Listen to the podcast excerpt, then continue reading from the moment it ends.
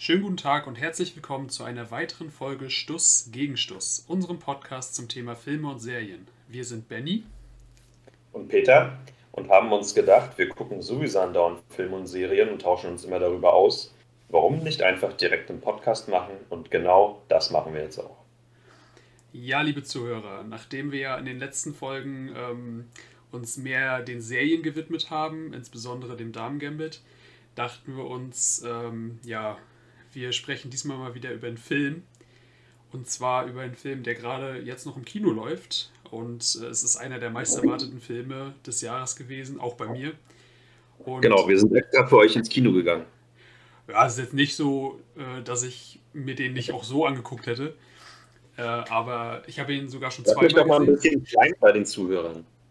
Ja. ich habe den jetzt sogar schon zweimal gesehen, tatsächlich im Kino. Und ja, für euch zweimal. Ja. Also nur für die Zuhörer Geld ausgegeben. Ja, genau. Schon, schon, schon krass. Und nur mal so, äh, wenn ihr jetzt denkt, ne, das ist hier Europas äh, ähm, äh, meistgehörter Podcast, das ist ein anderer und wir sind mega reich durch unseren Podcast, das ist nicht so. Wir verdienen keinen Cent damit. Leider, ja? leider nicht, nee. Ja, hier Spotify. Schön wär's. Äh, ja, jedenfalls, äh, man kann sich vielleicht schon denken, um welchen Film es geht. Es geht um Dune. Richtig. Genau. Und äh, ich würde sagen, wir machen das, wir handeln das so ein bisschen thematisch ab. Ich werde kurz sagen, worum es geht in dem Film. Und äh, dann werden wir halt so ein bisschen persönlicher darauf eingehen, was hat uns gefallen, was hat uns nicht gefallen. Wir werden die Welt so ein bisschen äh, besprechen und so weiter und ja. so fort. Ja. Da wird auch der ein oder andere Spoiler drin vorkommen, ja. vor allem wenn Benjamin jetzt die, also die Handlung mal kurz zusammenfasst. Äh, ja, gut, also seid, gewarnt, seid gewarnt. Bei, bei der Handlung, ich werde, ja, werde ich spoilern. Ja, so ein bisschen natürlich schon, aber ähm, nachher bei der genaueren Besprechung von den Charakteren vor allen Dingen und von der Welt und so weiter, ja. da wird es auf jeden Fall Spoiler geben. Also Richtig. die Warnung ist auf jeden Fall ausgesprochen. Ja. Okay. Äh, genau, worum geht es? Es geht um, ja, im Kern geht es um einen Planeten, der heißt Arrakis. Das ist eben besagt der Wüstenplanet, um den es hauptsächlich geht. Ähm, und dort leben die sogenannten Fremen. Das ist, äh, sind quasi die einheimische Bevölkerung, die sich äh, an das Leben in der Wüste angepasst hat. Und dieser Planet wurde aber in der Vergangenheit von den sogenannten Harkonnen ähm, ja, beherrscht. Die waren da auf Geheiß des Imperators und waren da quasi die, ja, die Lehnsherren sozusagen. Ähm, und äh, die haben da mit großer Brutalität geherrscht und haben mehr oder weniger nur ähm, den Planeten ausgebeutet, denn auf dem Planeten gibt es das sogenannte Spice. Das Spice, das ist ein spezieller, eine spezielle psychoaktive Substanz. Es sieht ein bisschen aus wie Zimt. Ähm, das ist so ein, so ein rotes Zeug, was sich oben auf dem Sand absetzt. Und ähm, dieses Spice haben die abgebaut. Da gibt es auch extra Raffinerien und so für. Und ähm, das Spice haben die Einheimischen, die Fremen, als besagte psychoaktive Substanz hauptsächlich genutzt. Aber das Zeug hat auch noch einen Nebeneffekt quasi, denn man braucht es für interstellare Reisen. Das heißt, es ist quasi eine der wichtigsten Substanzen in der Galaxie sozusagen. Und die, die herrschende Familie auf dem Planeten, ähm, die ist dadurch unvorstellbar reich geworden. Genau, ja. ja. Weil die, die haben das abgebaut, haben damit gehandelt und so weiter. Das ist quasi das, das Öl von Arrakis so ungefähr. Und ähm, Genau, und eines Tages war es dann aber so, dass sich die Harkonnen zurückziehen mussten, auf Geheiß des Imperators, ähm, den man übrigens im gesamten Film nicht sieht. Es wird immer von ihm geredet, aber er bleibt noch im Schatten quasi. Ähm, genau, und die sollen dann eines Tages abziehen, das tun sie dann auch. Und es soll einen neuen Lehnsherren geben, beziehungsweise eine neue Herrscherfamilie. Diese neue Herrscherfamilie sind, äh, ist das Haus Atreides vom Planeten Kaladan und dieser Planet ist ja quasi so, also sehr erdähnlich, würde ich sagen. Also es gibt dort Wasser, es gibt dort Wiesen, alles, alles Mögliche. Und ähm, ja, das ist im Prinzip der Auftakt des Films. Die, das Haus Atreides ähm, soll nach Arrakis, um dort zu herrschen. Und genau, was gibt es noch? Naja, sie kommen dann dort auf dem, also die sind wesentlich freundlicher als die Harkonnen. Also ja. das, äh, der Herrscher und der Sohn, die machen schon so, äh, und die Mutter auch, den Eindruck, dass ihnen so Begriffe wie Ehre und Freundschaft am Herzen liegen. Und äh, sie kommen ja auch auf den Planeten, sollen den dann weiter ähm, ausbeuten, aber ähm, der, der Lord der Familie Atreides, ähm, der macht von Anfang an, stellt dann so ziemlich klar, er will das zusammen mit der einheimischen Bevölkerung machen und nicht gegen die einheimische Bevölkerung, wie es die Harkonnen gemacht haben. Das Problem ist bloß, dass äh, die Harkonnen, als sie abgezogen sind, die, das haben die nicht so ganz freiwillig gemacht. Die haben sich äh, nur so gebeugt dem, dem Imperator und die haben die, die Raffinerien äh, sabotiert, sodass die äh, Produktionseffizienz wesentlich geringer ist als unter ihnen. Genau. Ja. ja. Genau so sieht es aus. Man sieht dann halt kurz auf Kaladan, also auf dem Heimatplaneten der Atreides, äh, wie sich auf die äh, Reise vorbereitet wird. Und ähm, da wird dann quasi schon so ein bisschen angedeutet, wer die Hauptperson in dem Film ist, nämlich äh, Paul Atreides, der Sohn des, äh, des Lords und quasi so der, der Nachfolger des Hauses. Und mhm. genau, da wird dann so angedeutet, dass er scheinbar der Auserwählte ist, dass ähm, man sieht immer wieder, dass er so Träume hat, äh, Zukunftsvisionen, so Art. Und genau, dann, wie du gerade gesagt hast, äh, man sieht dann die Ankunft auf dem Planeten und wie die einheimische Bevölkerung dem so ein bisschen, ja, äh, ja, nicht so gut gegenübersteht, dass da Fremde wiederkommen. Sind gerade die alten Besatzer losgeworden, jetzt kommen da schon wieder welche, so nach dem Motto. Äh, genau. Und ähm, sie richten sich dann da einigermaßen ein. Und eines Tages werden sie dann aber von den feindseligen Hakonnen angegriffen. Und ähm, bei diesem Angriff wird viel der, ja, das ist wie so eine Art Stadt ähm, auf Arrakis äh, zerstört, wo auch die Raffinerien sind und so weiter und die Wohnhäuser. Ähm, wird viel zerstört und Paul und Jessica, seine Mutter, äh, werden zur Flucht gezwungen, beziehungsweise werden gefangen genommen und können dann flüchten. Ja, übrigens alles äh, mit Billigung des Imperators. Ja. Also, dem, dem wahrscheinlich dann der, ähm, das nicht schnell genug ging, dass, dass die Atriden dann die, die Produktion wieder ankurbeln konnten. Genau. Was ja auch äh, während der Handlung davor immer und immer wieder durch die Harkonnen sabotiert wurde, die ja auch sogar vor, vor Mordanschlägen nicht zurückschlecken auf, auf die äh, neue Familie. Ja, also es ist ja nicht, sogar, nicht, nur, nicht nur mit Billigung des Imperators, sondern sogar mit Unterstützung. Der schickt ja da sogar, wie viele? Drei Bataillone mit oder so? Stimmt, er schickt ja auch seine eigenen Truppen, ja. Genau. Hm. Und ähm, genau, die beiden ähm, müssen dann, ja, werden dann zur Flucht gezwungen, Paul und Jessica, und müssen durch die Wüste fliehen. Und ähm, letztendlich auf dieser Flucht oder am Ende dieser Flucht treffen sie dann auf die Fremen. Ja. Und da endet der Film quasi. Dass sie bei den Fremen ankommen und dort aufgenommen werden. Also das ist im Prinzip so ein grober Abriss des, der Handlung des Films. Zwischendurch passieren noch tausend andere Sachen, aber wie gesagt, so grob zusammengefasst. Was ich für einen, einen großen produktionstechnischen Fortschritt halte, weil ähm, für die, die es nicht wissen, es gab schon mal den Versuch, diesen Roman, den Wüstenplaneten, zu verfilmen in den 80ern. Es gab auch noch eine Miniserie Anfang der 2000er, die spielt jetzt hier in diesem Podcast keine Rolle. Und ähm, der Film aus den 80ern, wenn man sich den heute anguckt, der wirkt ein bisschen trashig. Ähm, der hat einen gewissen Kult-Trash-Status. Er ist damals an den Kinokassen gefloppt. Auch zu Recht. Ich habe den gesehen. Benjamin hat den nicht gesehen, weil ähm, der der Handlung des, der jetzigen Version ein etwas vorgreift. Und ähm, das will er sich nicht antun, bevor er nicht den zweiten Teil gesehen hat. Ähm, von daher ähm, erzähle ich euch jetzt ein bisschen was darüber vielleicht oder so während es immer, immer vielleicht wenn es sich anbietet, machen wir so, ja. während sich der Podcast anbietet. Nur, nur eine Sache noch. Ähm, in diesem Teil aus den 80ern ist, ist die Handlung unglaublich gestaucht.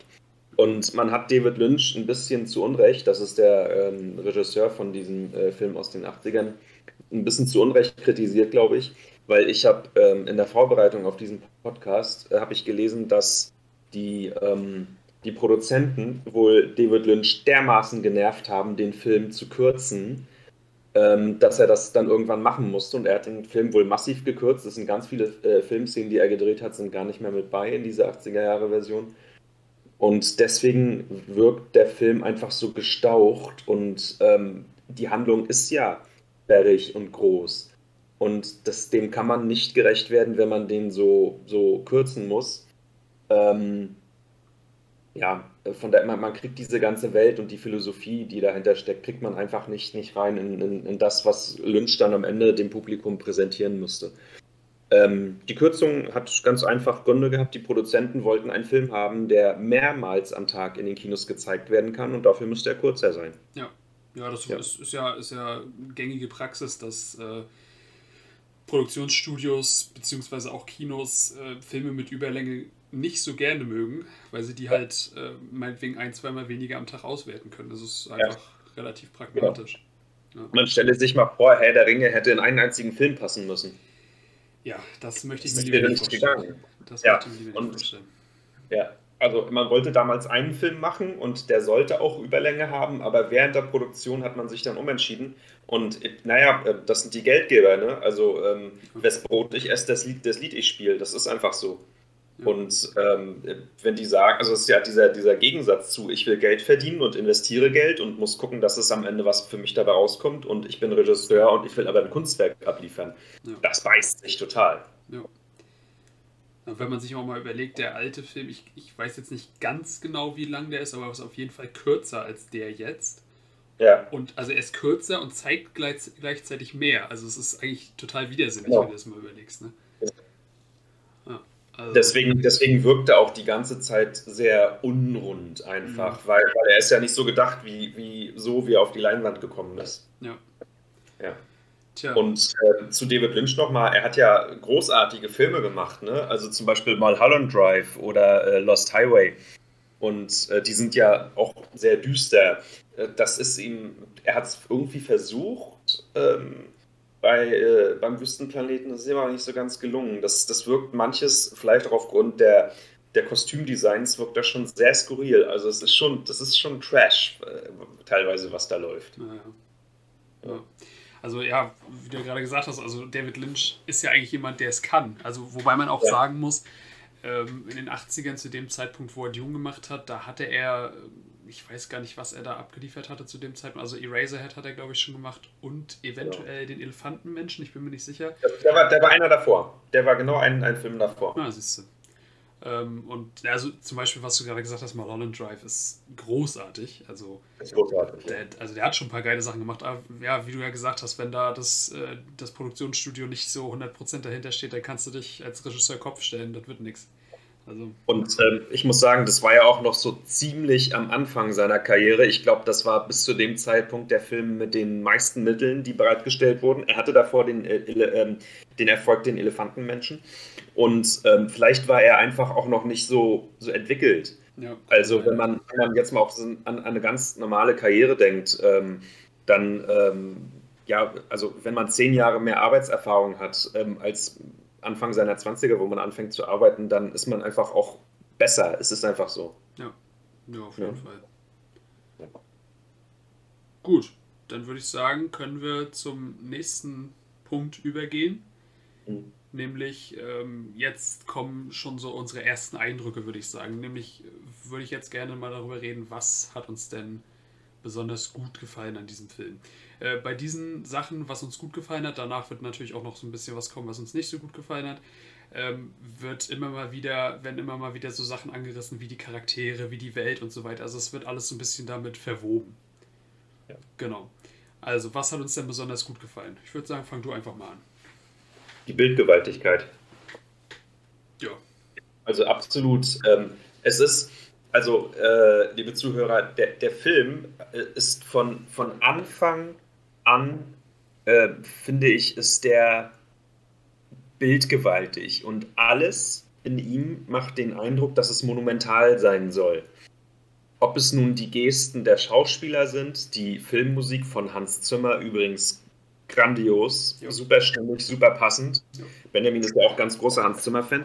Ähm, ja. die, die Landschaftsaufnahmen also ähm, die Monster mit den Sandwürmern, vor denen man sich beim, äh, beim Einernten oder beim Ernten des, äh, des Weißes in Acht nehmen muss, ähm, die, die, kommen auch total äh, gut rüber, finde ich. Also es ist, ein, es ist nebenbei auch ein richtig schöner Monsterfilm. Das wird auch so schön aufgebaut, dass man erstmal sieht, wie, die wie über, die, über die Würmer geredet wird, wie die dann durch den Sand, äh, also bevor man das Monster sieht, sieht man erstmal eine Spur im Sand und sowas. Ähm, also alles ist irgendwie monumental. Finde ich. Ja, kann ich genauso unterstreichen. Und äh, ich, ich habe ähm, in den letzten Tagen und Wochen, nachdem ich den Film zum ersten Mal gesehen hatte, habe ich dann auch so ein paar Stimmen im, im Netz ähm, dazu vernommen ja. und so, ne? Und, und ähm, habe von einem gelesen, ähm, der gefragt wurde, ähm, möchtest du den Film dann auch angucken und so. Äh, dann kam die Antwort, ja, aber ich warte, bis der auf Blu-ray raus ist. Dann habe ich mir gedacht, das kann nicht dein Ernst sein. Wenn du jemand bist, ja. der Filme gern mag und der auch, der auch große Blockbuster gerne mag, gerade Dune, also wenn mhm. man sich in diesem ja. Jahr einen Film aussuchen soll oder muss, den man im Kino sieht, dann bitte, bitte Dune. Ja, also für den muss man, das muss man im Kino gesehen haben. Ich, ich werde mir den äh, in ein paar Jahren auch mal sehr gerne ähm, äh, gestreamt angucken oder sowas. Aber äh, das ist so, als ob du sagst, nö, ich gehe nicht zu Avatar oder zu äh, Titanic ins Kino, ich warte, bis das auf Video kommt, beziehungsweise auf DVD. Ja. Das, nee, also dafür ist Kino da. Ja, also das ist ja. wirklich. Also ich, ich äh, habe doch nicht Karten oder ich, ich kann doch nicht Karten fürs WM-Endspiel holen und sagen so, nö, ich gucke das in der Kel im Keller auf dem Schwarz-Weiß-Fernseher. Ja. Das kannst du nicht bringen.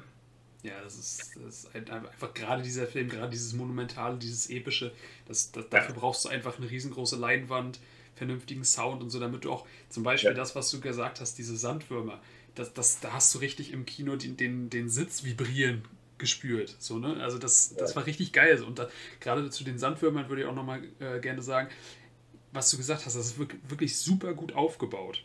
Äh, dass, dass man am Anfang, Paul Atreides, äh, sieht man am Anfang in mehreren Szenen, wie er sich auf die ja, auf Arrakis vorbereitet. Also er guckt sich so Vorträge ja. an, er liest sich Bücher durch, er studiert die Sprache und alles Mögliche. Ja. Und in diesen Vorträgen, das sind, äh, oder in diesen Präsentationen, das sind so Hologramme, ähm, da sieht man die Sandwürmer schon, aber die Sandwürmer sind natürlich viel kleiner, als sie in echt sind. Und äh, in diesen Aufzeichnungen oder in diesen Informationen steht dann aber auch die echte Größe drin, von wegen, ich glaube, mehrere hundert Meter. Und ja. als Zuschauer ähm, kriegt man diese Information präsentiert, von wegen über, also mehrere hundert Meter lang. Und also mir ging es zum, zumindest so, ich konnte mir überhaupt nichts vorstellen, ich konnte mir das überhaupt nicht vorstellen, weil was, was ist das größte Tier, was wir auf Erden haben? Der Blauwal mit, weiß weiß ich, nicht mal 100 Metern, so, ne? Und ja. sich ein Tier vorzustellen oder ein Wesen vorzustellen, das so riesengroß ist, der, der quasi, wenn du dieses Vieh im Stadion auslegst, passt das einmal rum. Keine Stadionrunde. Ja. Das musst du dir mal überlegen. Und sich das vorzustellen und dann nachher ähm, in den Szenen, wo, wo sie ähm, sich angucken, wie das Spice abgebaut wird und wie man dann in der Ferne so dieses, diesen Sand aufwühlen sieht und so. Das ist wirklich saugeil. Und wenn man das Vieh dann zum ersten Mal sieht, und man sieht das ja nicht komplett, man ja. sieht ja nur den Kopf bzw. das Maul und das ist schon so riesengroß. Ja. Wahnsinn. Also, also ihr merkt schon, uns hat der Film gefallen. Benjamin war sogar zweimal im Film. Erzähl doch mal, wie es dazu gekommen ist, dass du zweimal im Film warst. Ähm, ja, also das erste Mal, also ich hatte mich ja, wie, wie gesagt, schon sehr darauf gefreut. Ich informiere mich ja auch immer einigermaßen gut, was so demnächst im Kino läuft. Und äh, Dune hatte ich jetzt schon seit über einem Jahr auf dem Zettel. Ähm, ich war auch relativ nah nach Release äh, im Kino. Ich war, weiß ich nicht, zwei, drei Tage später oder so im Kino, keine Ahnung, irgendwie so. Ähm, und ja, ich habe mir den angeguckt und fand den halt super, hatte aber da noch so, ich will nicht sagen Zweifel, aber das war, da hatte ich noch so ein paar Sachen, die ich gerne bestätigt haben wollte, sagen wir es mal so. Ja. Und äh, dann beim zweiten Mal bin ich ja mit dir ins Kino gegangen. Mhm. Und äh, natürlich auch als Vorbereitung für den Podcast, weil uns war eigentlich klar, beziehungsweise ich hatte äh, mit Peter nach dem Damen-Game mit drüber gesprochen, ob wir nicht für, äh, zu Dune eine Podcast-Folge machen wollen. Und da bot sich das halt an, weil ich den Film sowieso noch ein zweites Mal sehen wollte. Und ja, beim zweiten Mal war der einfach ähm, noch geiler in dem Sinne, dass die geilen Sachen geil geblieben sind und man sich jetzt aber auf andere Sachen konzentrieren konnte, weil man so dieser man musste jetzt nicht mehr sich so doll konzentrieren auf diese ganzen Namen und so, weil man wird tatsächlich mit ja. Namen bombardiert. Also ja, das ist so ein bisschen schwierig, aber da musste man sich dann nicht mehr ganz so doll drauf konzentrieren, sondern konnte gewisse Sachen wirken lassen und das ist dann halt umso geiler. Also die Welt, die im Roman beschrieben wird, ist ja auch ähnlich umfänglich und reich an Charakteren und Völkern und Planeten und technischen Sachen und philosophischen ähm, ja, Begebenheiten und äh, Konzepten wie Star Wars oder Star Trek. Ähm, zum Beispiel ähm, gibt es da eine, eine, eine Sekte beziehungsweise einen, einen Nonnenkonvent oder wie auch immer man das nennen möchte von dem Bene Gesserit und die haben sowas ähnliches, äh, die haben so eine Gedankenkraft, die so ähnlich ist wie bei Star Wars die Macht. Ja. Ja. Oder es tauchen zum Beispiel auch immer wieder Begriffe aus dem Schiitentum auf oder Konzepte zum Beispiel der Mahdi, also der, der Erlöser, der, der Auserwählte, der zu was auch immer führen wird. Ja. Genau. Ja, ja. Genau. Also das ist, das ist, schon, ist schon eine komplexe Welt in jeder Hinsicht. Die hat auch, finde ich, ähm, also ein eigenes Designformat. Also das, auch, auch die, die Mäntel, die dann dort getragen wurden von, äh, von der Herrscherkaste, sind auch monumental. Also wie gesagt, äh, Villeneuve hat, glaube ich, das Konzept gehabt, alles in diesem Film wird monumental und das hat er durchgezogen und das passt einfach, es ist stimmig. Ja, auf jeden Fall. Ja. So, wo du gerade jetzt. Ein, ein kleiner Nachtrag noch zu, dem, zu den Sandwürmern, die. Äh, ah, ich habe ich hab leider vergessen, wie der heißt. Ähm, dieser eine große Sandwurm, der hat auch noch einen extra Namen. Na, das weiß ich auch gerade nicht. Ah, fällt mir nachher bestimmt nochmal ein. Jedenfalls, ähm, ich habe gelesen, ich glaube alleine, es kann sein, dass ich mich jetzt um so ein paar Tage oder was irre, aber alleine diesen Sandwurm in dieser einen Szene, wo man ihn wirklich, wo man das Maul in seiner ganzen Pracht sieht. Ja. Alleine diese Szene zu animieren, also mit den ganzen Special Effects und so weiter, hat wohl knapp einen Monat gedauert. Ja, Wahnsinn. Das musst du mal überlegen. Also alleine für diese eine Szene, man sieht den ja jetzt nicht so furchtbar lang, äh, wurde so ein Aufwand betrieben. Also so, sowas finde ich schon immer echt super. Er hat auch unglaublich viele Zähne im Maul gehabt, der Sandwurm. Und ich glaube, aus ja. diesen Zähnen haben dann die, die Fremen, die Einheimischen, auch irgendwie Schwerter gemacht oder Dolche, ne? Ja, das, sind, das äh, sind diese, ist dieser Dolch, der dann immer zwischendurch ja. eingeblendet wird, den auch diese genau. eine Bedienstete da, äh, Lady Jessica, übergibt. Ja. Das ist aus die, haben das, die haben das den Kries genannt und ein Kries ist, glaube ich, auch so ein Attentatsdolch aus dem Orient. Das kann gut sein, ja. Ich kann mich da an, eine Kurzgeschichte von Somerset Maugham erinnern, in der er irgendwie auf Malaysia war und dort einen Kolonialbeamten besuchen wollte. Und äh, da ist auch, spielt auch ein Kries, also so ein, so ein gebogener Attentäter-Dolch auch eine Rolle. Ja. Mhm. ja also wahrscheinlich auch wieder was äh, aus dem Orient äh, entlehntes, ein Begriff. Ja. ja. Gut. Ähm, wo du gerade vorhin die, die Kostüme angesprochen hast, würde ich gerne darauf zu sprechen kommen, nämlich so ein bisschen die, die Ausstattung. Also wie, wie sieht der Film von den Kostümen her aus, von den, äh, von, dann können wir natürlich auch gleich auf die Schauspieler eingehen und so weiter. Also, äh, was du gesagt hast, ich finde, man hat gut anhand der Kostüme gesehen, ähm, wer jetzt zu wem gehört. Also zum Beispiel die Atreides hatten andere Klamotten an als die Hakonnen. Die Fremen haben natürlich ihre eigenen Klamotten. Und ich finde, das hat unwahrscheinlich gut zu diesem Worldbuilding beigetragen. Also man hatte, ich, ich hatte quasi zu 100% das Gefühl, okay, diesen Planeten gibt es. Ja, der, also ich finde, der Zuschauer hat einen, einen sehr guten Einstieg in diese komplexe Welt einfach des, des Romans bekommen. Anders als im Film in den 80er Jahren. Aus äh, genannten Gründen ist das da nicht so möglich. Ne? Ja.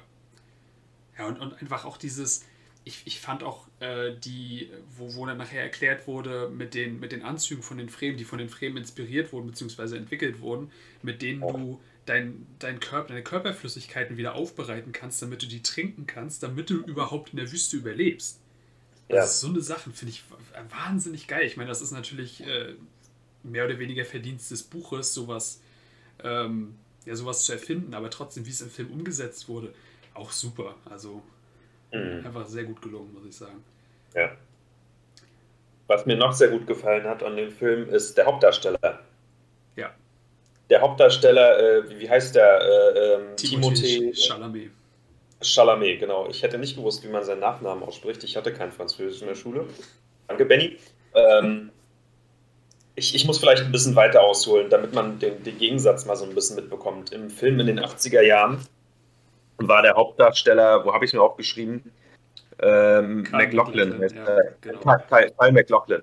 Ähm, während des ganzen Films in den 80er, also diesen 80er-Film, ähm, wirkt Kyle McLaughlin wie ein properer, Football spielender äh, College-Student, dem nie äh, im Leben irgendwas Schlechtes widerfahren ist.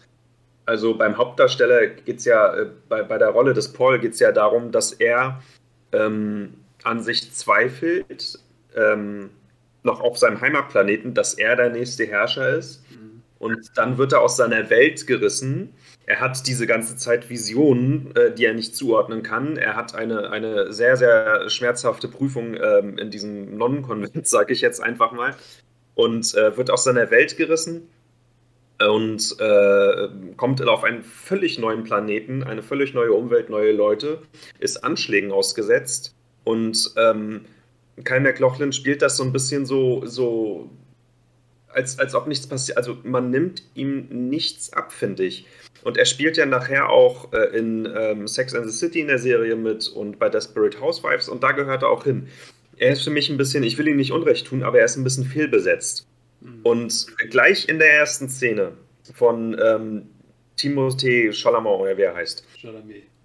Der wälzt sich im Bett. Chalamet hat eine Vision schlägt die Augen auf und ein Blick in seine großen dunklen Augen nehme ich ihm sofort ab, dass er eine zerrissene Seele hat, die einen echten inneren Konflikt hat. Ein einziger Blick hat genügt. Ja. Und das ist, das, mit einem einzigen Blick hat, hat er das geschafft, was äh, Kyle McLaughlin äh, den ganzen Film über nicht geschafft hat in den 80ern. Ja. Er wirkt immer so proper, als ob er frisch aus der Dusche kommt, irgendwie. Mhm. Ja. Ja. Also wie gesagt, also was mir gut gefallen hat, ist der Hauptdarsteller und das zieht er, das zieht er den ganzen Film durch. Ich habe ihm, ich habe ihm alles, alles habe ich ihm abgekauft. Ja. Der hat das wirklich gut gemacht. Ich fand auch die, die Szene, was auch sehr gut dazu beiträgt, ist, äh, ich glaube, das ist kurz vor der Abreise, wo sie aber noch auf ihrem Heimatplaneten sind, wo ja. er mit seinem Vater da an diesem, an dieser Klippe steht mit den Gräbern der Vorfahren. Genau. Genau. Und äh, wo er mit seinem Vater darüber spricht, äh, dass er eigentlich nicht bereit ist, das Haus zu beerben und so weiter. Und ähm, dann sagt sein Vater so sinngemäß zu ihm, alle großen Herrscher haben nicht nach Macht gefragt, sondern sie ist ihnen zugefallen, so nach dem Motto. Und ja. ähm, genau das passiert ihm ja eigentlich auch, dass er, ähm, dass er eigentlich nicht diesen Herrschaftsanspruch hat, sondern ja. dass er einfach damit klarkommen muss letztendlich. Ja. Ne? Und das, ja. Also im übertragenen Sinne hat sein Vater ihm irgendwie so zu verstehen gegeben, ey, als ich damals dran war, war ich auch nicht bereit, man, man wächst da rein. Genau. Ganz einfach, ja. Genau. Ähm, dann können wir direkt auch übergehen zu eben seinem Vater und seiner Mutter, die ich auch wunderbar fand, haben es beide super gemacht. Ähm, mhm. Ich war zu Anfang ein bisschen irritiert, weil wenn man sich so ein bisschen anguckt, äh, wie alt seine Eltern sind, also die Schauspieler, äh, Timothée Chalamet ist ähm, Mitte 20 und Rebecca Ferguson, die seine Mutter spielt, ist nur knapp zwölf Jahre älter. Also ja ich finde auch, sie sieht nicht so wirklich alt genug aus, um seine Mutter zu sein, aber es war jetzt nichts, was mich sonderlich gestört hat, sagen wir es mal so. Aber ich, ich habe es ihr trotzdem vollkommen abgenommen. Also diese Rolle der Mutter habe ich ihr schon von, von ihrem Verhalten und von ihrem Habitus und so habe ich ihr das voll abgenommen. Aber ich hatte so ein bisschen, ja, vielleicht ein bisschen Anlaufschwierigkeiten, sagen wir es mal so. Aber trotzdem fand ich sie super, ähm, weil sie auch so ein bisschen, weil sie das auch sehr gut rübergebracht hat, diesen, diesen Mutterinstinkt, ähm, so nach dem Motto, oh Gott, mein Junge muss jetzt in diese Rolle reinwachsen. Und sie hat ja auch äh, mehr und mehr und mehr gespürt, dass er so ein bisschen, also dass er so ein bisschen, äh, wie du gesagt hast, auch so innerlich zerrissen ist. Weil man muss auch dazu sagen, ähm, sie ist auch eine ehemalige Schülerin der Bene Gesserit, wo er seine Prüfung abgelegt hat, also von diesen Nonnen, wie du mir sagst. Ja. Äh, von denen wurde sie auch ausgebildet. Das heißt, sie hat wohl auch so ein bisschen ja, man mag es vielleicht übernatürliche Kräfte nennen. Also sie hat wahrscheinlich so ein bisschen besseres Gespür für so eine Sachen. Ja. Und ähm, ja, hat sie auch super gemacht. Und auch äh, sein Vater, ähm, der von Oscar Isaac gespielt wird, hat das auch super gemacht. Also dem habe ich auch diesen Herrscher, diesen, der, der, zwar Autorität ausstrahlt, zum Beispiel in der einen Szene, wo der ähm, Anführer der Fremen da quasi vor denen vorspricht Richtig. Ähm, wo, wo er, wo der sein, ja, was ist das, seine rechte Hand quasi, ähm, dem, dem Fremen-Anführer da immer den Mund verbieten will und ihn dazu zwingen will, äh, den ähm, Leto Atreides heißt er, äh, mit ja. Sir anzusprechen und so. Und er dann immer sehr bestimmt, aber nicht fies zu ihm sagt, nee, nee, ist gut. Also der hat ihn mit, mit einer kurzen Ansage hat er ihn zum Schweigen gebracht, also seine rechte Hand. Ähm, aber man hat jetzt nicht das Gefühl gehabt, der ist irgendwie böse oder so, sondern der hatte Autorität, aber er war nicht böse. Und das fand ich auch, hat er super rübergebracht. Ja, er war irgendwie, im, also es sollte vielleicht so ein bisschen so das Bild des idealen äh, Herrschers aus dem Mittelalter äh, irgendwie transportieren. Also ein guter, gerechter König, irgendwie ja. sowas. Ja, so ja. ungefähr. Genau. Und er hat ja auch mehr, mehrere Male im, im Film zu verstehen gegeben, dass er nicht auf diesem Planeten ist, äh, um den auszubeuten, sondern dass er eben mit den Fremen zusammenarbeiten will. Ja. ja. Und dann die Rohstoffe ausbeutet und nicht ähm, das den allerletzten Cent irgendwie aus dem Planeten rausdrücken will mit Gewalt oder so. Ne? Ja. ja. Genau. Das komplette um, Gegenteil sind die ja. Harkonnen. Ja. Ähm, und da würde ich auch gerne nochmal so ein bisschen drauf eingehen, nämlich wie der Planet Harkonnen aussieht der das nämlich sehr schön visualisiert. Ja. Ähm, man sieht den Planeten nicht oft. Giedi Primus heißt der. Ja. Aber wenn man den so im Kontrast sieht mit Kaladan, also mit der Heimatwelt der Atreides, dann ist mhm. das wie Tag und Nacht. Also, wie gesagt, Kaladan ist ziemlich erdähnlich, aber äh, Giedi Primus, das ist, ja, wie, wie soll man das beschreiben? Das ist einfach schwarze Nacht quasi. Da ist es ständig dunkel, es regnet die ganze Zeit, es ist einfach ein trister Ort. Ja. Und es scheint auch auf einer einzigen Stadt irgendwie bestanden zu haben. Ja, genau. Also es ist, ist eigentlich kein wirklich, ja, sieht nicht besonders schön da aus. Man möchte da nicht mhm. unbedingt leben. Aber genauso sehen auch die Menschen aus, die da leben. Ähm, die Hauptprotagonisten, sag ich mal, die, die man vom Haus Harkonnen kennenlernt, ist, ähm, ist einmal der Baron Harkonnen, äh, ja übrigens wunderbar dargestellt von Stellan Skarsgård. Also wie der aussah, ist es Wahnsinn gewesen. In einem Fettsack-Anzug. Genau. Also äh, diese eine Szene, wo er am Ende, ist relativ zum Ende hin, äh, wo er aus diesem, ja, was ist das? das sieht aus, sieht aus wie Pech. Mhm. Aus diesem Pechbad aufsteigt und so, so voll von diesem schwarzen Pech ist, das an ihm runterläuft und er da seine, seine Befehle gibt. So gut. Und, und wie er auch zum Teil so, äh, durch die Gegend schwebt. Er ist ja auch nicht nur, er ist nicht nur fett, sondern auch sehr, sehr, ja, ich würde es fast eher als lang bezeichnen, als, als groß. Also er ist wirklich sehr, sehr groß. Ähm, ja. Also er, er strahlt natürlich auch so eine gewisse Autorität dadurch aus, aber er ist halt einfach ekelhaft, muss man, muss man sagen. Die Leute befolgen ja nicht seine Gefühle, weil sie durch einen Treueeid an ihn gebunden sind oder weil sie ihn als Herrscher anerkennen und sagen, ja, dem, dem möchte ich folgen, ja sondern weil sie aus purer Angst. Weil, weil er kein Problem mit Gewalt hat, im Gegenteil, ist ein Sadist. Ja. Und äh, ja, weil er einfach mit, mit dem Fingerschnippen Leben beenden kann und das davor nicht zurückschreckt. Äh, und das wissen alle. Und das, also er herrscht mit Angst, mit Terror, mit, äh, ja, mit Unterdrückung. Ja. Und sein, ähm, ja, sein Diener quasi, sein oberster Diener ist sein. Ist das sein Neffe? Ich glaube, ne? Sein Neffe, glaube ich, ja. ja. Er sagt auch gut zu ihm. Ja, genau.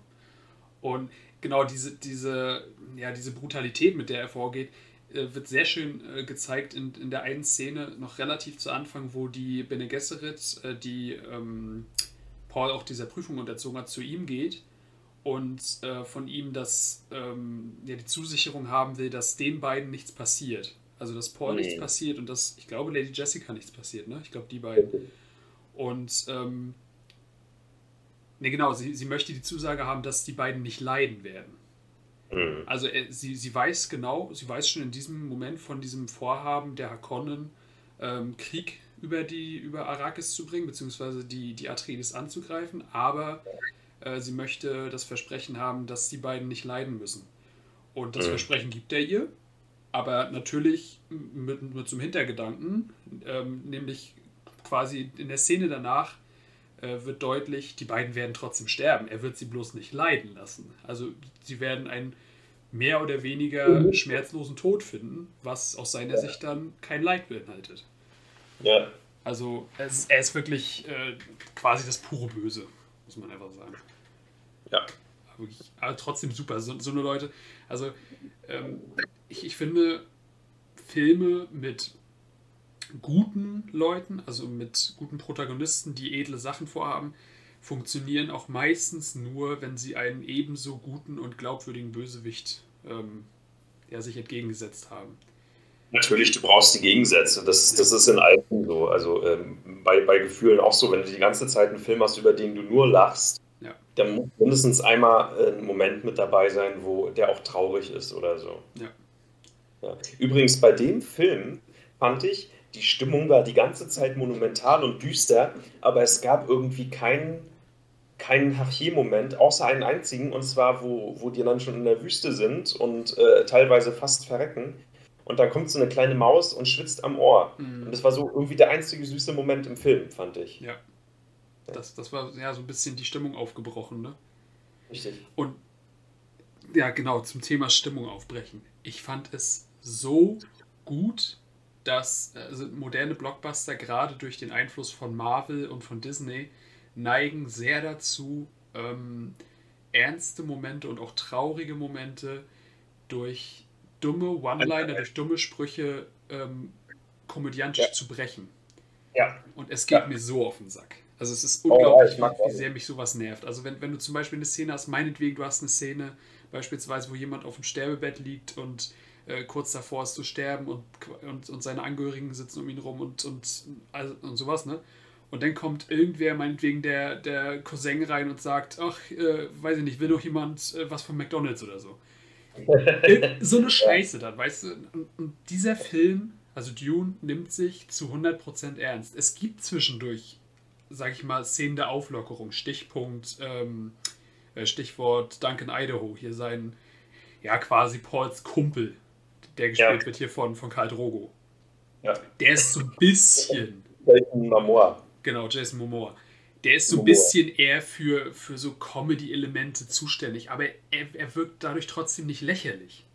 Ja. Es wird nicht ins Lächerliche gezogen. Also, äh, das, das, ist ein Riesentyp. Ich glaube, nichts, was der macht, wirkt lächerlich. Nee, das glaube ich auch nicht. Also, aber trotzdem, äh, es, es, man hätte es ja trotzdem durch das Drehbuch so ein bisschen ins Lächerliche ziehen können.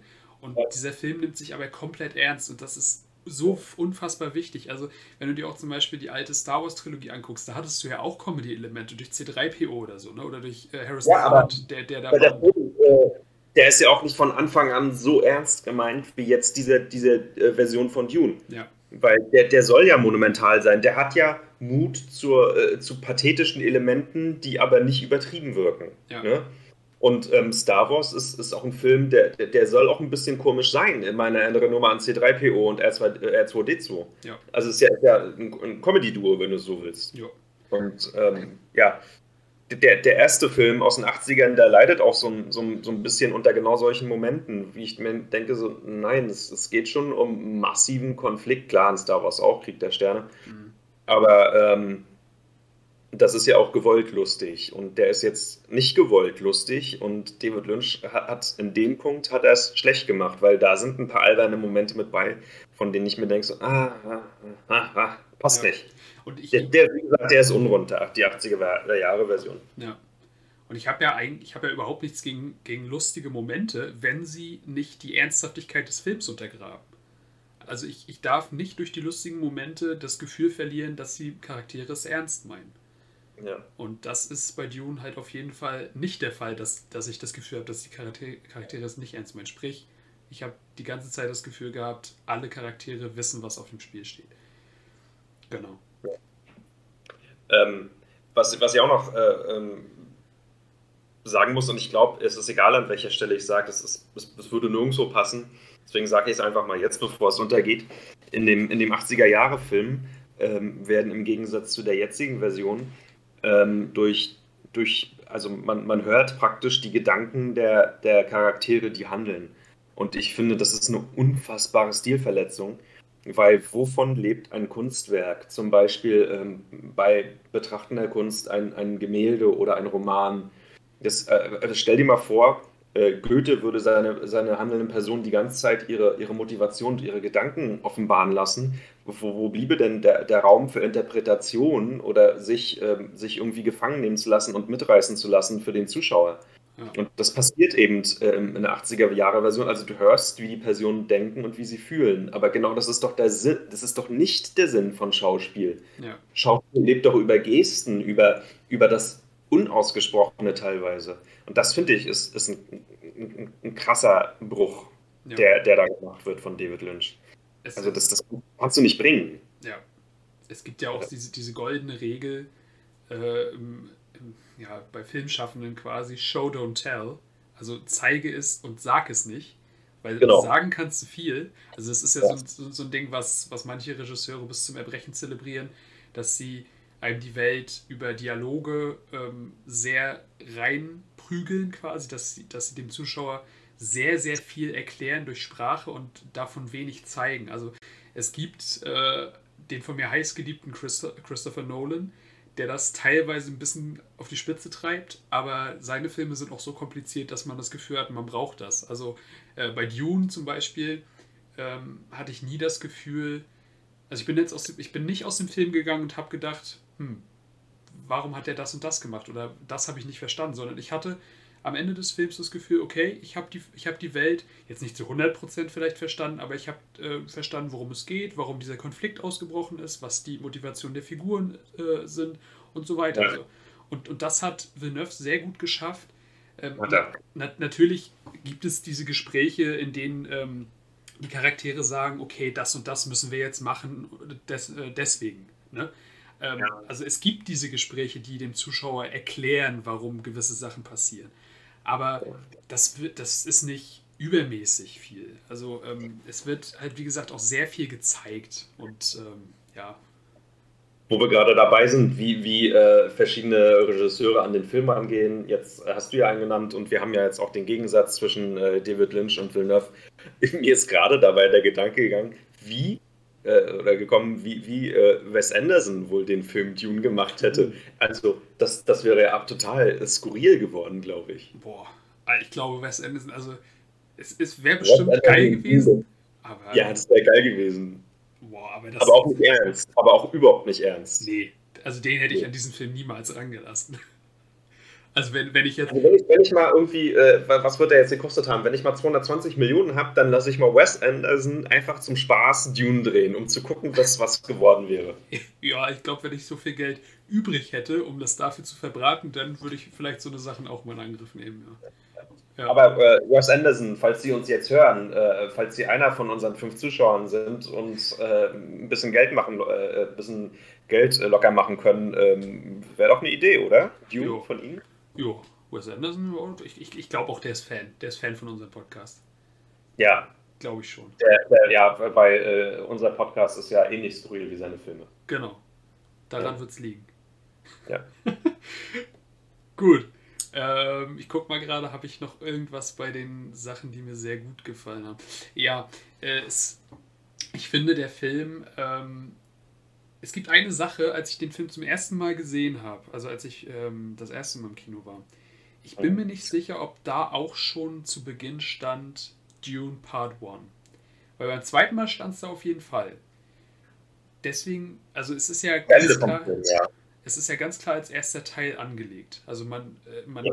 hat am Ende des Films das Gefühl, okay, das war's jetzt. Also, ne, es kommt ja noch was.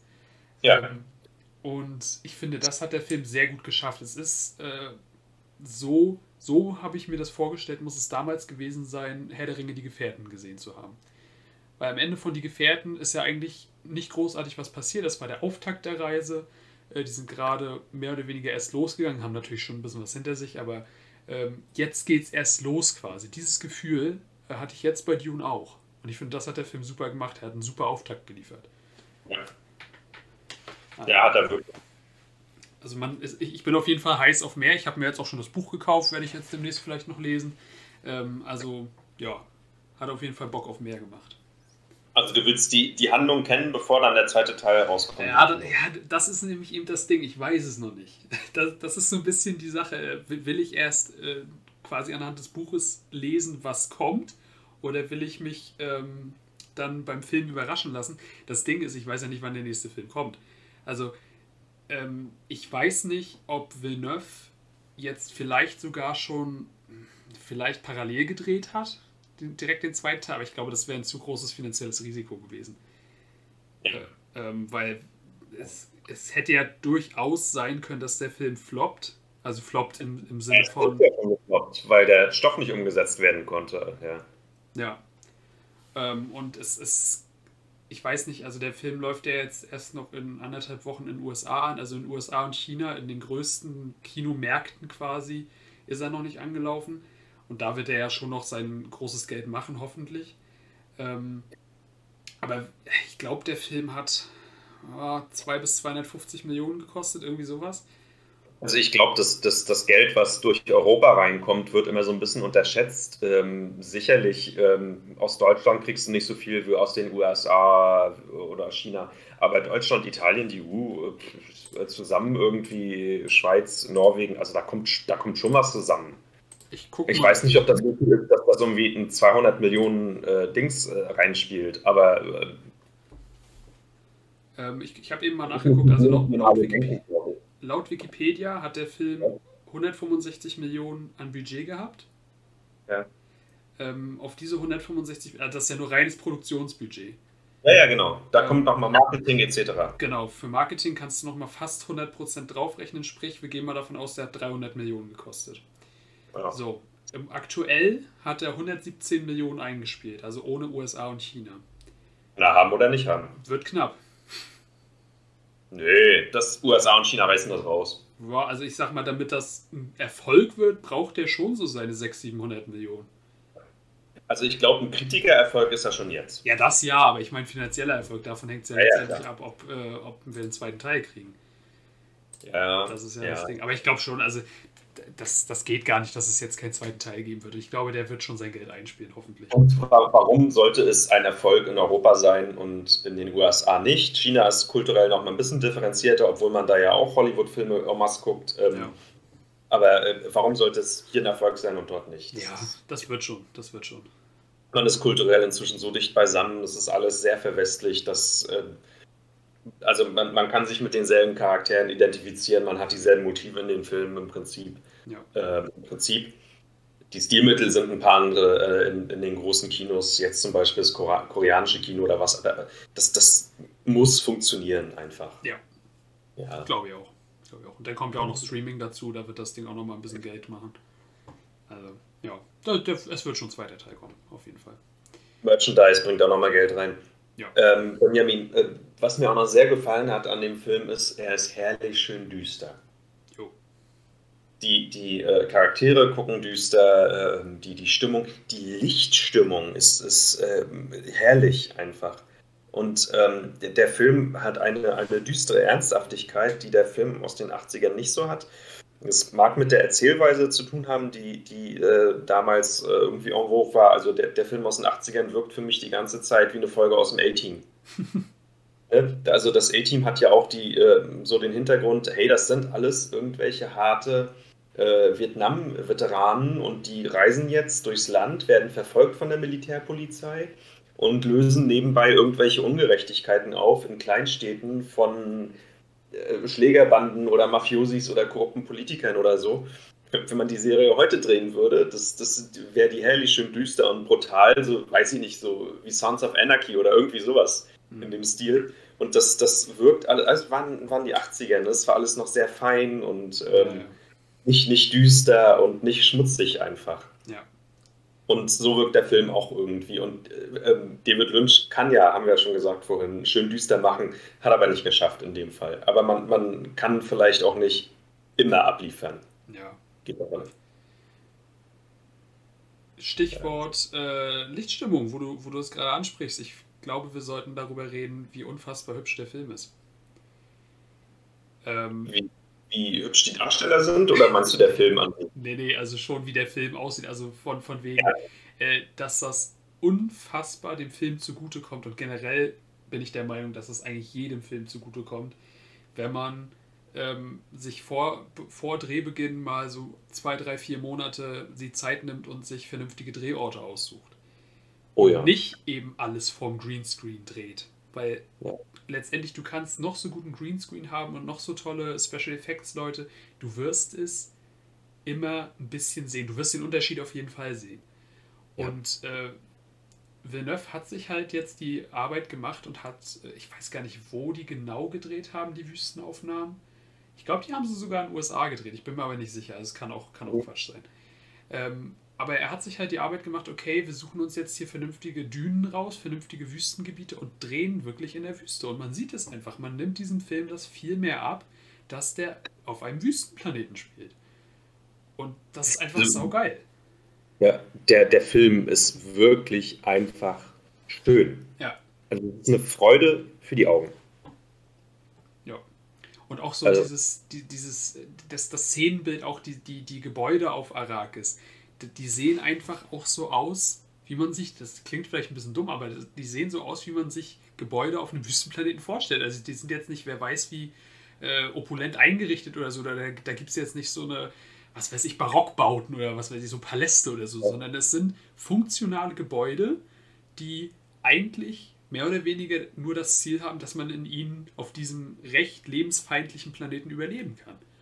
Ja. Und das, das ist einfach so gut gelungen, finde ich. Das ganze Szenenbild, Kostüme haben wir vorhin schon drüber geredet, das sieht alles super aus. Und äh, ich weiß nicht, wahrscheinlich wird man ähm, für diese Stadt da auf Arrakis, die ja von dieser Mauer, ähm, die ja durch diese Mauer von der Wüste abgeschirmt ist, ich nehme an, also ich kann mir gut vorstellen, dass man da mit Miniaturen gearbeitet hat, also dass man die Stadt ähm, im Maßstab 1 zu was weiß ich wie viel nachgebaut hat und dann für die Großaufnahmen einfach da drüber gefilmt hat, kann ich mir gut vorstellen. So wie das ja auch schon äh, bei Herr der Ringe passiert ist. Ähm, genau, und das, das sieht einfach, natürlich sieht es mit, mit äh, Special Effects auch, kann es auch gut aussehen, aber ich finde, so dieses Handgemachte, das hat nochmal so, so einen besonderen Charme. Ja. Es, es, sieht einfach irgendwie immer geiler aus. Also, ja. Echt super gewesen. Ich habe gerade noch mal geguckt, äh, die haben das im Wadi rum, also im Wadi ist, glaube ich, ein, ein trockengefallenes Flusstal in Jordanien gedreht. Ah, okay. Ja. Genau. Okay. Ja, und die, die, die äh, Szenen auf Kalada, die werden sie ja wahrscheinlich irgendwo in, ich kann mir sogar vorstellen, dass sie irgendwie in Norwegen oder so gedreht haben. Sieht für mich ein bisschen aus wie die, Vor äh, wie die Färöerinseln. Ja, oder sowas. Irgendwie so, genau. Ja. Irgendwas so Nordsee, Nordpolarmeer-mäßiges. Ja. Genau. Richtig. Ähm, eine kleine Sache noch, die mir sehr gut gefallen hat. Ich bin so, ähm, ich bin an sich schon immer sehr sprachenaffin. Also ich mag Fremdsprachen unwahrscheinlich gerne. Das, auch das mag jetzt vielleicht ein bisschen dumm klingen, aber ich finde es unwahrscheinlich toll, mir auch Leute anzuhören, äh, deren Sprache ich nicht verstehe, einfach weil ich den Klang der Sprache super finde. Also du könntest, ja. du könntest mir jetzt einen Menschen vor mich setzen, der äh, meinetwegen, was weiß ich, Arabisch spricht oder so. Ich würde kein Wort verstehen, natürlich nicht, aber ich finde einfach den Klang der Sprache geil. Und ja. da muss ich nichts verstehen. Und, und in diesem Film gibt es ja auch mehrere Fremdsprachen quasi, also eigens für den Film erschaffene Sprachen. Ähm, ja. Und ich finde sowas immer geil. Also das, das gibt diesem Film auch eine gewisse Glaubwürdigkeit. So nach dem Motto, ähm, okay, wir haben jetzt hier einen fremden Planeten und auf diesem Planeten wird selbstverständlich nicht unsere Sprache gesprochen, sondern es, die sprechen ihre eigene Sprache. Und das finde ich, das trägt nochmal so unfassbar dazu bei, dass ich diese Welt als glaubwürdig empfinde. Zum Beispiel auch noch, was darüber hinaus noch ist, es gibt ja nicht nur gesprochene Sprachen, sondern was ich auch noch geil fand, war diese, diese Zeichensprache, die äh, Paul mit seiner Mutter äh, so etabliert hat. Mit denen sie sich ja in diesem, in diesen Libellenfliegern, wo sie da von den Hakonnen äh, gefangen genommen werden, womit sie sich äh, untereinander da unterhalten, wo sie hinter, hinter ihrem Rücken immer ihm Zeichen gibt. Das fand, ich auch, fand ich auch super. Also so eine, so eine kleine, das sind so kleine Sachen, aber einfach, das trägt zu diesem Gesamtbild einfach bei. Ja, genau, das wollte ich noch sagen. So, jetzt haben wir ganz viel gesagt darüber, was uns gefallen hat. Äh, kommen wir mal zu dem Punkt, was uns nicht gefallen hat. Was hat dir denn nicht gefallen, Benjamin, an dem Film? Ähm, also es sind, es ist vorab gesagt, Jammern auf hohem Niveau. Es ja. gibt keine großen Sachen, die mir nicht gefallen haben. Also ich muss sagen, beim ersten Mal gucken, da waren diese Sachen, die ich gleich nennen werde, noch ein bisschen stärker, aber auch da fand ich die nicht schlimm. Also es hat mir nichts kaputt gemacht oder so. Mhm. Ähm, und zwar das erste ist, das mag man vielleicht, manche würden das gar nicht als, als schlecht empfinden, sondern eigentlich eher als gut. Und ich habe es vorhin sogar auch als gut bezeichnet. Aber man merkt dem Film sehr an, dass es eben nur ein Auftakt ist. Ähm, ja. Der Film kann, finde ich, nicht für sich alleine stehen. Und das, das will er ja auch gar nicht. Deswegen meine ich ja, man kann das auch als positiv sehen. Aber es ist eben nur der Auftakt. Es passiert an sich noch nicht so viel das ist vielleicht so ein kleiner Kritikpunkt. Aber wie gesagt, eigentlich, ja. kannst, es, eigentlich kannst du es dem Film nicht anlassen. Ja. Ja. Was hat dir noch nicht gefallen? Ähm, auch das ist wieder, ich traue mich fast gar nicht, das auszusprechen, aber mir ging Paul Atreides ein kleines bisschen auf den Nerv. Und zwar. Ähm, da hast du Karl Glocke noch nicht als Paul Atreides gesehen. Der geht dir auf die Nerven. ja, also wie gesagt, das ist auch Jammern auf sehr hohem Niveau. Nämlich, ich, ich mag es grundsätzlich nicht, wenn Leute. Also, er, er wird ja im Film mehrfach als, als, der Auserwählte, als der Auserwählte gesehen, als der Messias, als was weiß ich, ne? Und es wird im Film auch häufiger so ausgesprochen, beziehungsweise es wird dem, dem Zuschauer häufiger vermittelt. Und mir war es ein kleines bisschen zu viel. Also so nach dem Motto, okay, ich habe verstanden, er ist der Auserwählt, ihr müsst es mir nicht nochmal zeigen. Aber es war jetzt noch, es, war, es, es hat mich nicht gestört. Also es war mir bloß ein kleines bisschen zu viel. Ähm, ja. Aber es ist, wie gesagt, hat mir nichts kaputt gemacht oder so. Und es, er, er, ging mir deswegen nicht auf den Nerv oder ich habe jetzt auch deswegen nicht irgendwie das Gefühl gehabt, okay, der Typ muss weg oder den will ich nicht nochmal sehen oder so sondern es war halt einfach bloß so ein kleiner, ganz kleiner Kritikpunkt. Ein Kritikpunkt von mir wäre der schon vorhin angesprochene ähm, Jason Momoa, ja. Der ähm, ja, einen Krieger spielt, der mit Paul Atreides befreundet ist und der ist mir ein bisschen zu, zu dudig. Okay. Also der ist so irgendwie so, der, so, er ist ein harter Krieger und der hat mir irgendwie zu gute Laune. Ja. Der, also, wie, wie so ein Surfer-Dude irgendwie. So. Also, wenn er reingekommen wäre mit dem Surfboard und gesagt hat: Hey Dude, wir wollen Wellen reiten, dann hätte ich ihm das irgendwie mehr abgekauft. Ja, ich, ähm, ich, weiß, was du meinst. Ja. Also, der ist mir zu, zu bratwurstig irgendwie. hat, das, das, hat, war so ein kleiner Fremdkörper, ist aber auch meckern auf hohem Niveau. Ja, also. Ich, ich weiß, was du meinst. Man, hat, man hatte immer so dieses Gefühl, das Gefühl, er ist einfach bloß dieser Kumpeltyp, ne? Aber ja aber es gab ja auf jeden Fall auch diese Szenen, wo er, wo er gezeigt hat, dass er ein harter Hund ist. Also gerade in dieser ähm, in der Belagerungssequenz, wo, wo ähm, Arrakis von den Hakonnen angegriffen wird und auch mit schwerem Geschütz. Ähm, und wo er da die ganzen äh, Angreifer abwehren muss und so, das, das war schon geil. Also da hat er schon gezeigt, er ist, er ist nicht nur der, der lustige Typ. Also ja, ich, ich verstehe auch, was du meinst. Und äh, wo wir gerade bei dem Ding sind, in einer Kampfszene äh, macht er irgendwie so einen, so, einen, so einen Hechtsprung, so einen Bäckerhecht, rollt sich ab, kommt hoch und hält seine, seinen Arm schützend über sich für einen Schlag, zu dem noch gar nicht ausgeholt wurde. Natürlich ist jedem völlig klar, dass, dass diese Kampfszenen ähm, choreografiert werden und im Übrigen viel besser als noch vor 20 Jahren. Ja. Aber äh, ich, ich glaube, also man dreht doch Szenen, manche Szenen dreht man ja den ganzen Tag, immer und immer wieder, bis zum Erbrechen, bis zur Perfektion.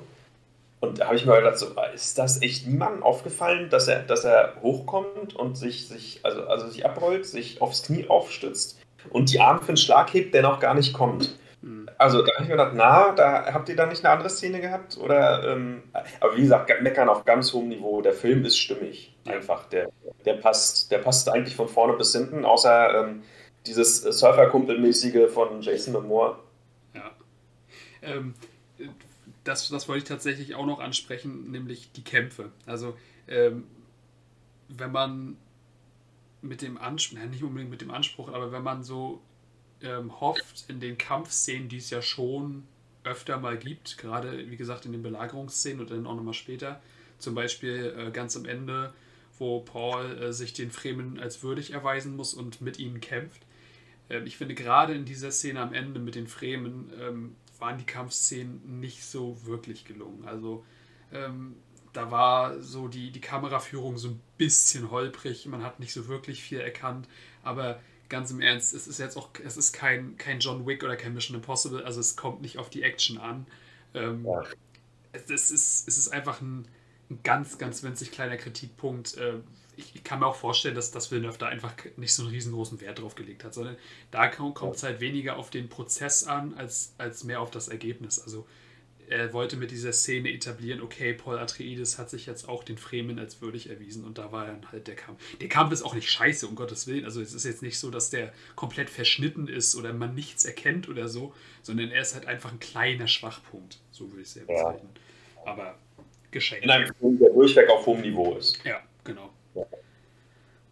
Ähm, Was heißt auf hohem Niveau? Er ist in vielen Bereichen einfach überdurchschnittlich. Genau, ja. so würde ich das auch sagen. Ähm, mir, ist noch, mir sind gerade noch so zwei kleine Sachen eingefallen. Ähm, nämlich, äh, man merkt mir fallen immer noch mal Sachen ein, die mir sehr gut gefallen haben, nämlich, äh, als ich da eben noch, noch mal drüber geredet habe, die ganze Belagerungssequenz.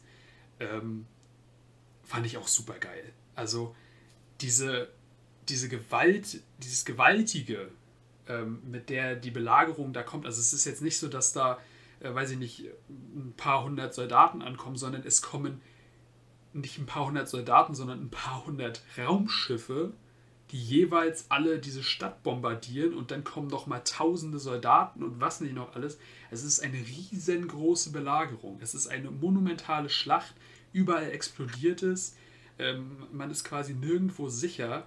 Und das, das hat der Film, finde ich, auch sehr gut eingefangen. Und auch ähm, noch dazu, was du vorhin auch gesagt hast, mit der entsprechenden epischen Musik. Ich habe äh, mir nach dem Film ähm, direkt in meine Playlist drei Stücke vom Film aufgenommen für meine Filmmusik-Playlist. Äh, also das finde ich hat der Film auch sehr gut durch, die, durch den Soundtrack eingefangen, diese Opulenz, aber auch die kleinen Momente, die sind auch sehr gut untermalt worden durch die Musik. Also wirklich äh, fast perfekt der Film, muss ich sagen. Ich finde, die, die Schlacht ist ja nicht so episch wie die aus äh, von Helms Klamm aus Herr der Ringe. Ja, nee, das nicht, aber, aber Helms Klamm ist auch äh, ist auch perfekt, muss ich sagen. Also ja. das, das ist so der, der Maßstab für perfekte Schlachten und Dune kommt so ein, zwei Stunden. Und die Schlacht geht auch äh, in Minuten wesentlich länger von Helms Klamm als ja, ja. jetzt, aber, aber es, ist, es ist trotzdem, also ja, es ist schon beeindruckend gewesen. Ja. Und die Schlacht von Helms Klamm ist auch viel expliziter. Also da sieht man auch viel mehr, muss ich sagen. Ähm, genau also bei, bei, Dune jetzt, das ist auch keine Schlacht im klassischen Sinne, dass man da jetzt äh, riesengroße Armeen aufeinandertreffen sieht, sondern man sieht immer mal wieder einzelne Schauplätze. So ist es eher. Ähm, und eine Sache, wir haben ja vorhin gesagt, wir spoilern, also mache ich jetzt einfach mal Feuer frei. Ne? Eine Sache, die in der Schlacht, während der Schlacht passiert, ist nämlich, dass, äh, daran sieht man auch nochmal die Brutalität von Baron Harkonnen, ähm, Leto Atreides, also der Herrscher, stirbt während der Schlacht. Ähm, nicht unbedingt, im, er stirbt nicht im Kampf, sondern ähm, er kriegt von seinem, von dem, der Arzt ist das, ne, der ihm diese Pille gibt. Genau. Genau, er gibt ihm so eine Pille, wie, also ich habe mich so ein bisschen erinnert an die, äh, an die Ziankali-Kapseln, die die, die, die Nazis äh, während der Prozesse immer im, im Stiefel hatten. Ähm, der, hat, der hat so eine Pille, äh, von dem Arzt gekriegt, die er sich irgendwie in, in Kiefer gelegt hat und ähm, im richtigen Moment sollte er da drauf beißen und dann wurde so ein Gas freigesetzt, das alle Leute im Raum tötet, einschließlich ihn selbst.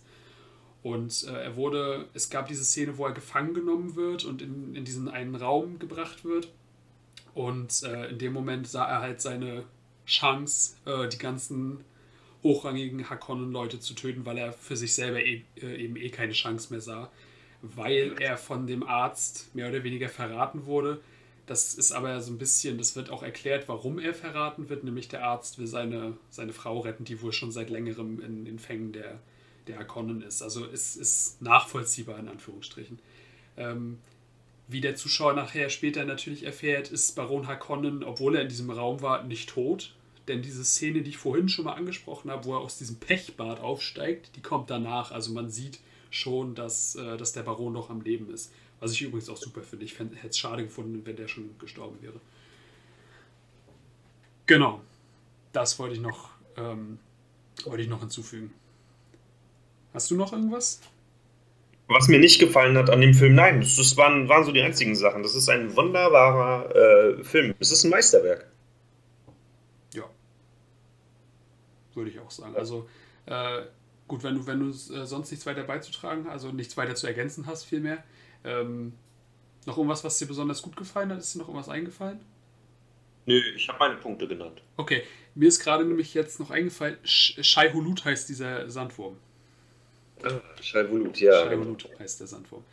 Ähm, gut, dann würde ich sagen, ähm, wird es jetzt Zeit für unser abschließendes Fazit. Äh, wir haben ja letztes Mal beim Damen Gambit eingeführt unsere kleine Skala von 1 bis 10, was wir dem Film geben würden. Ähm, ja. Dann sag mal an, was gibst du dem Film?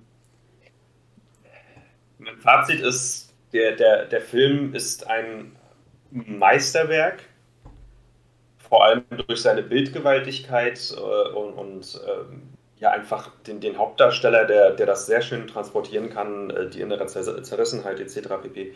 Ähm, Ich, ich würde ihm, pass auf, ich mache jetzt was. Ähm, ich gebe ihm 9 von 10 Punkten, aber als, ich mache jetzt mal eine, eine neue Skala auf, als Science-Fiction-Film gebe ich ihm 10 von 10 Punkten. Ja, kann ich nachvollziehen. Also, also so 9 von 10 allgemein, 10 von 10 im Genre. Ja. Ja, okay. Ja, ja kann, kann ich auf jeden Fall nachvollziehen. Ähm, es gibt so ein paar kleine Sachen, nochmal so als Ergänzung, auf die wir jetzt nicht eingegangen sind. Natürlich sind wir jetzt nicht auf jedes einzelne Volk eingegangen. Die Fremen sind, sind vielleicht ein bisschen zu kurz gekommen, aber die werden ja auch erst wahrscheinlich im zweiten Teil äh, noch mehr im Mittelpunkt stehen. Äh, man sieht sie ja kaum. Ähm, sind ja, leben ja sehr zurückgezogen. Ähm, vielleicht noch eine ganz kleine Ergänzung, falls man sich wundert, was, äh, warum die immer so blaue Augen haben. Das wird auch kurz im Film erklärt. Ähm, diese blauen Augen kommen wohl dadurch zustande, dass sie die ganze Zeit, äh, dass sie die ganze Zeit diesem Spice ausgesetzt sind und das färbt die Augen blau. Ja. Genau. Und das fand ich übrigens auch, das sah, sah super geil aus. Also sowas finde ich, immer, find ich immer super. Ähm, genau, dann äh, jetzt zu meinem Fazit. Äh, ja, kann ich alles so unterstreichen, wie du es gesagt hast. Es ist einfach ein unfassbar bildgewaltiger Film, den man im Kino gucken muss, bitte.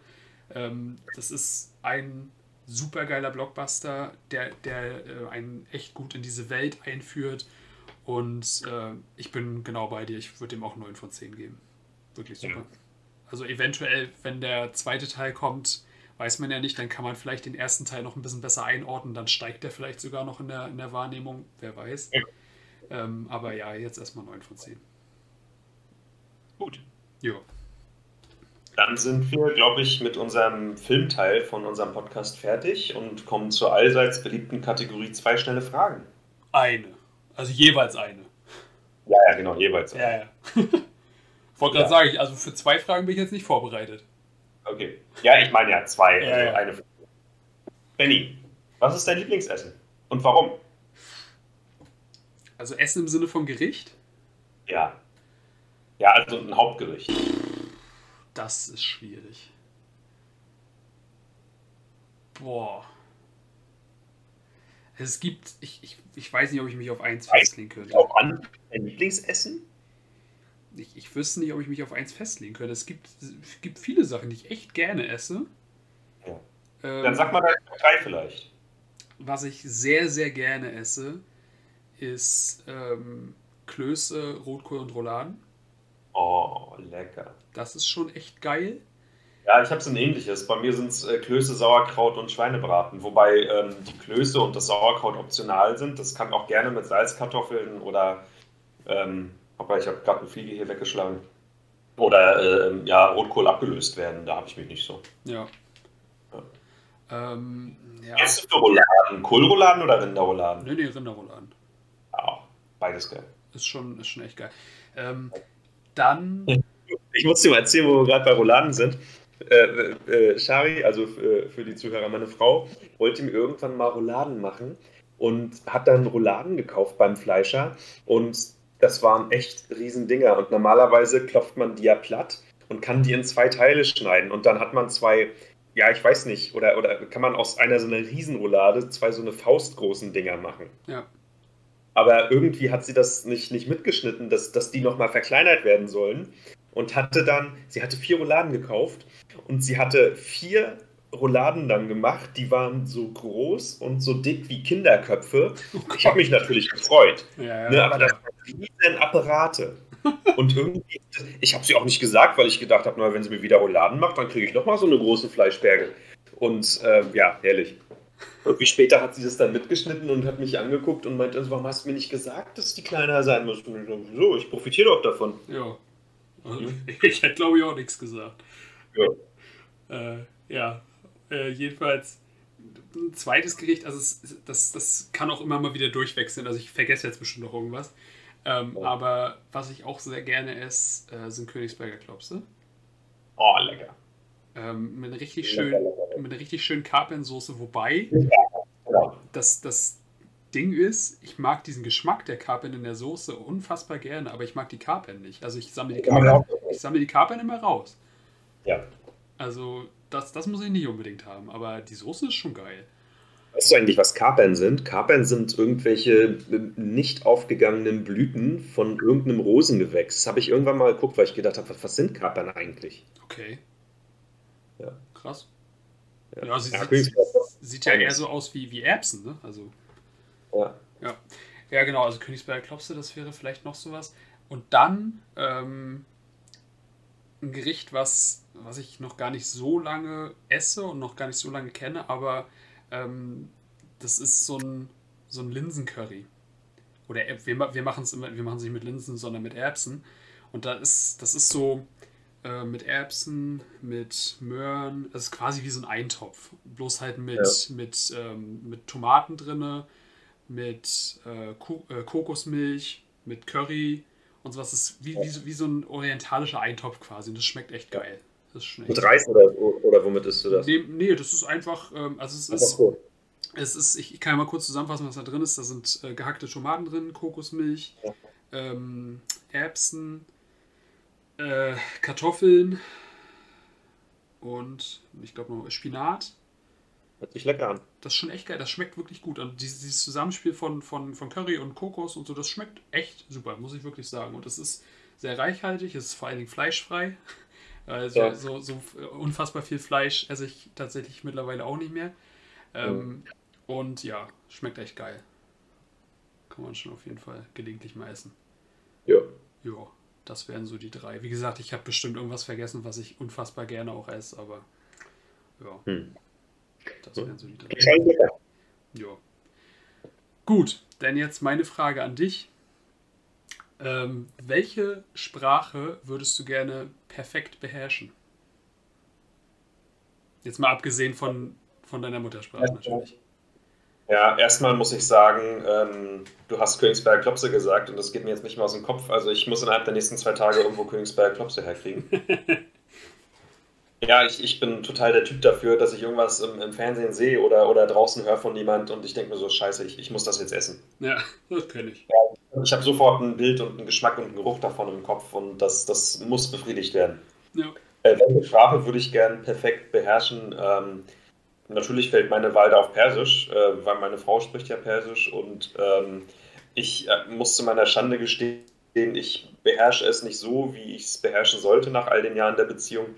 Ich finde schon, man sollte die, die Muttersprache seines Partners beherrschen. Ähm, ich habe es mir fest vorgenommen, äh, wenn ich meinen Uni-Abschluss habe, dann habe ich mehr Zeit für sowas und dann werde ich mich dem intensiv hingeben, das zu lernen. Ähm, ja, ich schreibe jetzt noch meine Bachelorarbeit und bin dann durch und dann ist, ist das ein Projekt, das ich starten werde. Geil.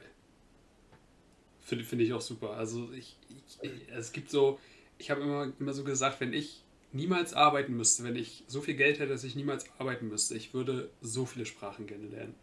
Also ich habe ja Oh. vorhin schon mal gesagt, ich bin so sehr, sehr sprachenaffin und ähm, ich, ich kann, würde ich sagen, ich würde von mir behaupten, Deutsch logischerweise kann ich. Äh, ich kann auch ziemlich fließend Englisch, also schon nah am Muttersprachlevel. Und dann halt so Französisch so ein bisschen, Dänisch ein bisschen und dann hört es aber auch schon auf. Ähm, Ja. Und wenn, wenn, es, wenn ich mir eine Sprache aussuchen könnte, die ich jetzt so mit dem Fingerschnips auf einmal perfekt könnte, ich glaube, ich würde eine Sprache nehmen, die einfach sehr anders ist. Also jetzt nicht unbedingt irgendwie Italienisch oder so, weil die schon, ist halt eine europäische Sprache. Ne? Und äh, ich würde schon Ich Sprache. nicht Indogermanisches äh, ähm, lernen wollen. Genau, also wa- was wirklich sehr, was, was sehr ähm, anderes, aber womit man trotzdem was anfangen kann. Also man könnte jetzt natürlich irgendeine, irgendeine ähm, Sprache von amerikanischen Ureinwohnern nehmen, die ich auch super geil finde. Ähm, Mhm. Aber damit kannst du ja nicht viel anfangen. Also du kannst dich mit einer Handvoll Ja. Leuten unterhalten, aber bringt dir ja nichts. Ich würde mich für Japanisch Japanisch. Japanisch. Ja, ja, hätte ich mir schon gedacht. Ja, damit kannst du was anfangen. Das sprechen was äh, 120 Millionen Menschen im Mutterland und Ja. außerhalb wahrscheinlich auch nochmal ein paar Millionen, 100 Millionen, Und, äh, ein paar äh, Tausende. und, und vor allen Dingen, ich finde, ich finde Japanisch klingt auch einfach so geil. Ich Ja. finde, wenn, wenn du, ja, ich, das, das habe ich neulich zu dir auch äh, gesagt, kurz bevor wir ins Kino sind. Ich finde, Japaner sind automatisch schon mal ein bisschen cooler als alle anderen Leute. Ja. Also es ist einfach, alleine durch diese Sprache und die- diesen, diesen Eindruck, die die vermitteln, das ist einfach so geil. Und ich finde, ich, ich habe, äh, kleiner Fun-Fact, so vor ein paar Wochen ähm, angefangen, so ein bisschen mir selber Japanisch beizubringen. Ähm, Ja. Das ist aber einfach, es ist eine Scheißarbeit. Also Ähm, ich habe gehört, das soll relativ leicht sein, weil alles im Infinitiv gesprochen wird. Ist dem nicht so? Das, das Problem ist, da musst du erstmal hinkommen.